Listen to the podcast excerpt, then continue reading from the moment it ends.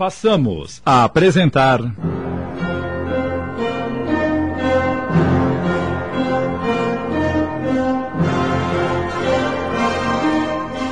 Histórias para meditar. Contos adaptados por Sidney Carbone.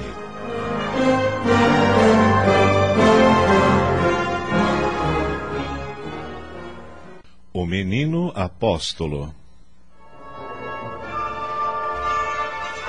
Se esse homem não voltasse para casa, as crianças chorariam de fome e a mãe enferma sofreria terrível desespero. Além disso, o saco de farinha foi pago pela avó Ruth. É justo continuar perseguindo esse pobre homem? Sim, sim, eu o tenho escondido e não direi onde, ainda que me mandem açoitar. Joshua disse isso com tal energia que assombrou a todos. Miriam, que a um canto tudo ouvia, implorou quase num grito. Basta, Joseph, basta! A pobre mãe, que vertia lágrimas amargas por ver seu filho, de só 15 anos, submetido a um conselho de família, por causa de suas obras de misericórdia, que bem poucos conseguiam interpretar, o elevado sentido com que ele as realizava, prosseguiu. Até quando vai atormentá-lo? Com um interrogatório indigno de servidores de Deus, que nos manda sermos piedosos para com o próximo. Todos voltam a olhar para Miriam, que, pálida e chorosa, parecia suplicar com seus olhos. Ah, está bem, Miriam, está bem.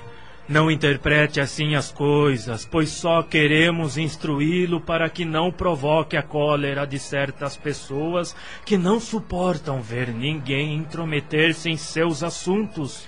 Os irmãos maiores, para quem aquela mulher era algo tão sagrado como a sua própria mãe, guardaram silêncio e, sem agressividade nem zanga, despediram-se. Até amanhã. Até amanhã. Até, Até amanhã. amanhã. E foram para suas casas.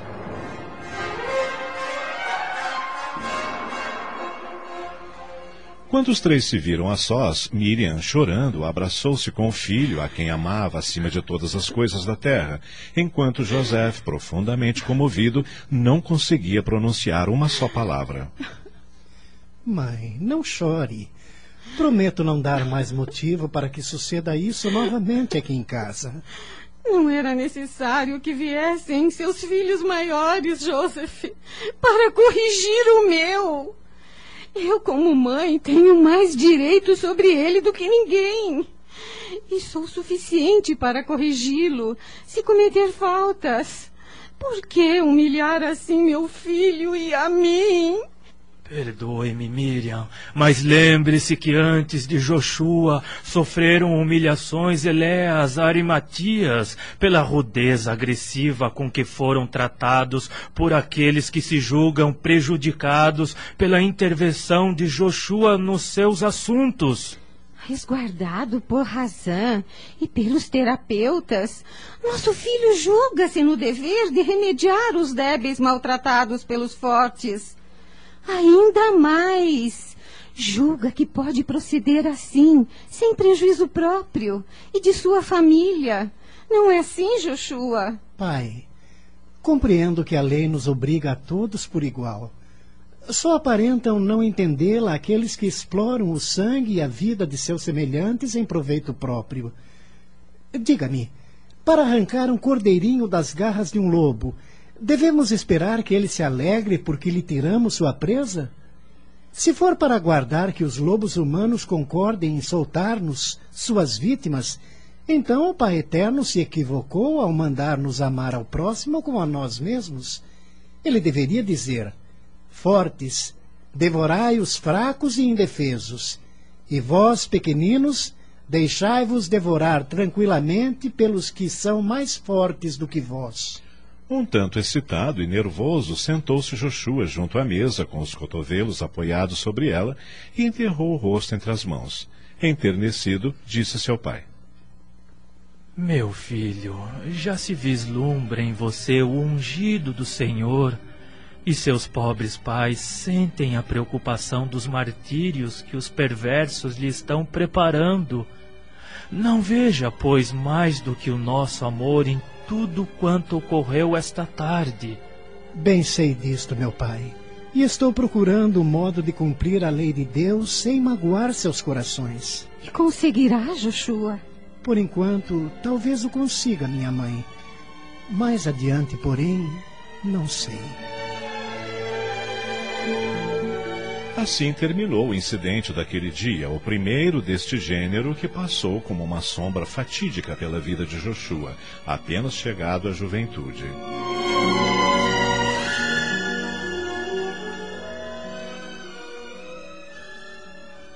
Rapidamente chegaram ao santuário do Monte Tabor as notícias de que ocorria ao adolescente Joshua, sendo que começava para ele uma terrível luta espiritual, na qual se via só e abandonado. Grandes e dolorosas dúvidas com relação à sua missão começavam a corroer suas energias e apagar o alento divino que seus guias e mestres haviam tratado de infundir-lhe. Foi quando o servidor, tal como lhe prometera um dia não muito longínquo, chegou à sinagoga de Nazaré com mais dois dos anciãos que estavam no santuário. O Hassan colocou-se a par de tudo, acrescentando que o jovem não demoraria a chegar, pois todas as tardes, ao pôr do sol, ele aparecia ali para obter notícias a respeito de seus protegidos. A casa particular do Razan, ligada pelo horto à sinagoga, tornara-se o lugar onde Joshua podia livremente sentir-se irmão de seus irmãozinhos desamparados. A avó Ruth, com Abigail como ajudante, preparavam roupas e às vezes pasteizinhos e guloseimas para que o jovem tivesse a satisfação de aliviar as dolorosas situações de miséria e fome daqueles que precisavam de um teto que os cobrisse e de uma mesa familiar ao redor da qual pudessem receber seu pão. Miriam, sua mãe, parecia sentir no coração a repercussão do querer e do sentir do filho. E um dia, quando viu que ele se dispunha a sair, disse, acariciando-lhe os cabelos: Desejo ir com você para visitar a avó Ruth e a boa Abigail, a quem acabei estimando através de você. Mãe, não queria que sofresse outro desgosto por minha causa. Desgosto por quê? Estou certa de que não faz nada de mal. Espere só um instante, enquanto ponho o véu, e então iremos.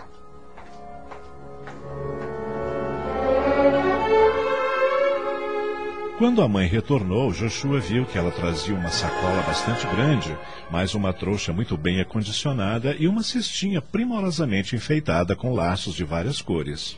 Esta cestinha é para Abigail, sua amiguinha, e você a levará. Está bem, mãe, obrigado. Também levarei essa trouxa que é muito pesada para a senhora. A mãe entregou-a sem dizer nada e saíram.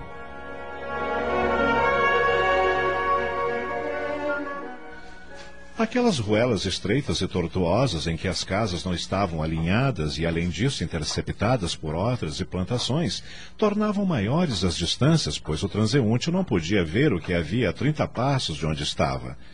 Depois de terem andado um pouco, saiu de dentro de uma moita um garotinho esfarrapado e fraquinho, cuja simples aparência confrangia o coração. Joshua! Eles pararam e o garotinho se achegou, dizendo: Vim aguardá-lo passar porque no pátio da avó Ruth são muitos os que esperam. E como eu não tenho forças para abrir caminho, sempre volto para casa com um único pãozinho. E somos quatro irmãos. Com os olhos umedecidos, Joshua olhou para a mãe, que também estava prestes a romper em pranto. Vem conosco, filhinho. Não podemos abrir os volumes na metade do caminho. Contudo, cuidarei para que não volte para casa com um único pãozinho. Você já comeu hoje? Eu cozinhei o trigo que a Abi me deu há uns dias e temos ainda uma parte para amanhã. E por que sua mãe não cozinha? O garoto olhou para Joshua assustado ao que este disse. Mãe, esta família é daquele homem que havia apanhado um saco de farinha no moinho. A mãe está enferma e o Santiaguinho, que é o maior, cuida de todos. O pai, perseguido como ladrão, não pode voltar para casa.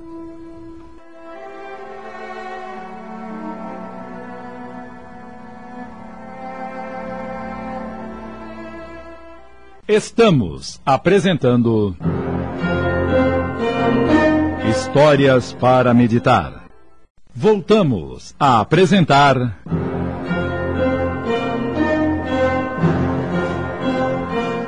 Histórias para Meditar. Contos adaptados por Sidney Carbone.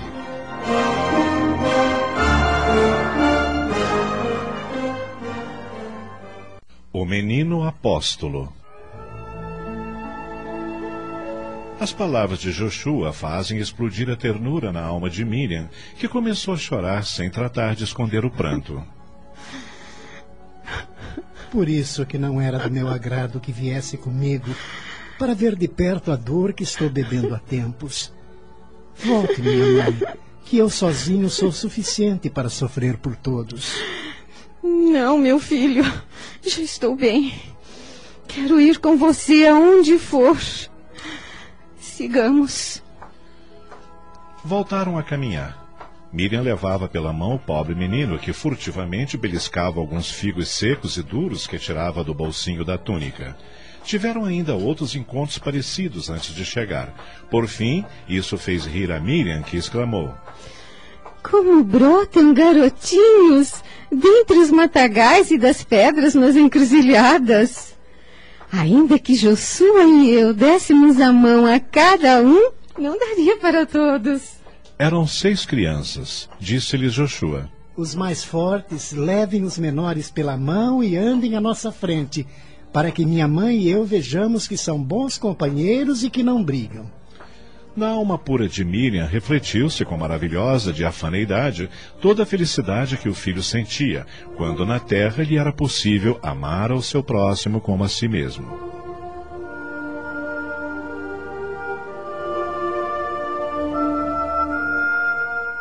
Chegaram finalmente. Grande foi a surpresa de Joshua quando se encontrou com os três anciãos que, nessa manhã, haviam chegado do Monte Tabor, cujo santuário era o mais próximo de Nazaré. Cumprimos nossa promessa, Joshua. Prometemos visitar-lhe e aqui estamos. Com um tó de voz que detonava tristeza, respondeu o jovem.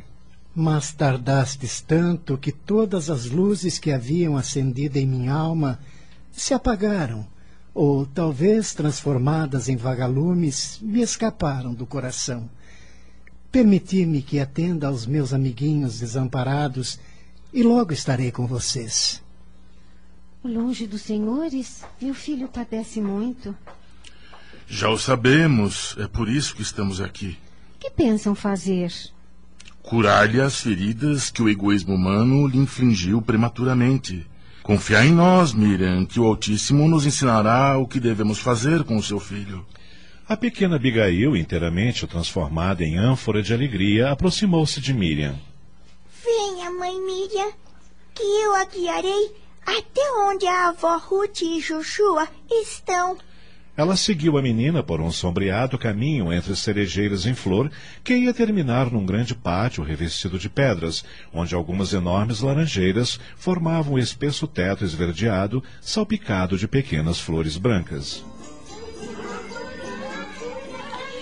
Achava-se sentada ali, em esteiras ou em rústicos bancos, uma porção de crianças a quem a avó Ruth, ajudada por Joshua e Abigail, repartiu pão e as guloseimas.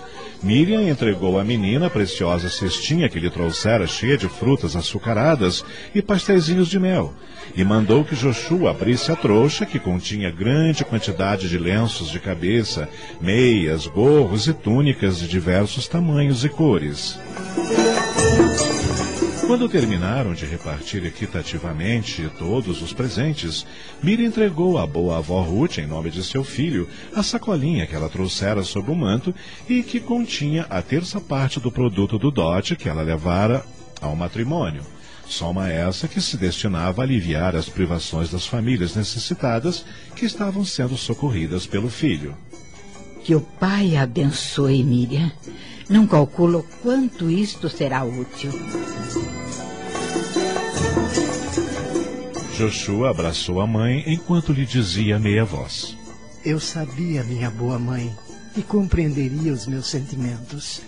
Os olivedos e as plantações que meus pais tiveram em Jericó são atualmente administrados por um dos irmãos de Joseph, seu pai.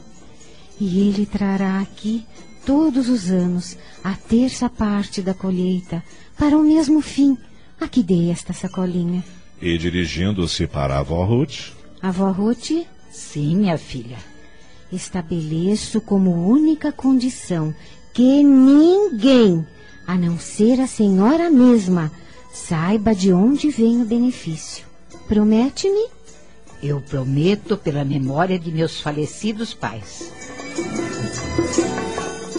Joshua não cabia em si de felicidade. Era a primeira grande alegria como futuro apóstolo da doutrina de amor e fraternidade entre os homens. E, como um garotinho de poucos anos, abraçou e beijou várias vezes a mãe enquanto dizia com a voz trêmula de emoção: Começo novamente a acreditar que sou mensageiro do Deus Amor e que a senhora, minha mãe, é a primeira das minhas conquistas e deixando-se acariciar pelo seu formoso adolescente, que parecia encerrar em si toda a felicidade dos céus, Miriam concluiu: Sou feliz com a sua felicidade, meu filho.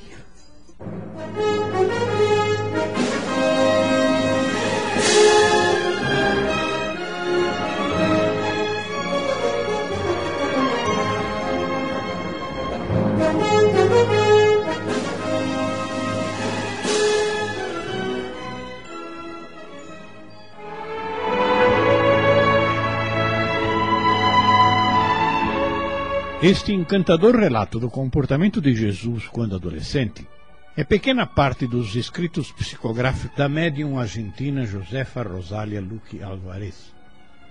Seus diversos livros sobre o título de Harpas Eternas falam-nos da vida do Mestre dos Mestres dentro de uma realidade perfeitamente compreensível e que os evangelhos não poderiam relatar, pois os evangelistas não acompanharam tais fatos. Meditemos sobre a realidade do meio ambiente em que Jesus viveu e compreenderemos a grandeza dessa criatura que nasceu entre nós para deixar-nos exemplos e lições incomparáveis. Todos nós podemos nos esforçar para agir de alguma maneira sob suas lições. Mesmo apenas praticando um mínimo de tudo o que nos deixou, já estaremos no caminho evolutivo para a subida espiritual indispensável. Somos filhos de Deus temos essência divina que precisamos desenvolver. Agradeçamos ao Criador a oportunidade de recebermos esses textos engrandecedores. Acabamos de apresentar. Histórias para meditar. Contos adaptados por Sidney Carbone.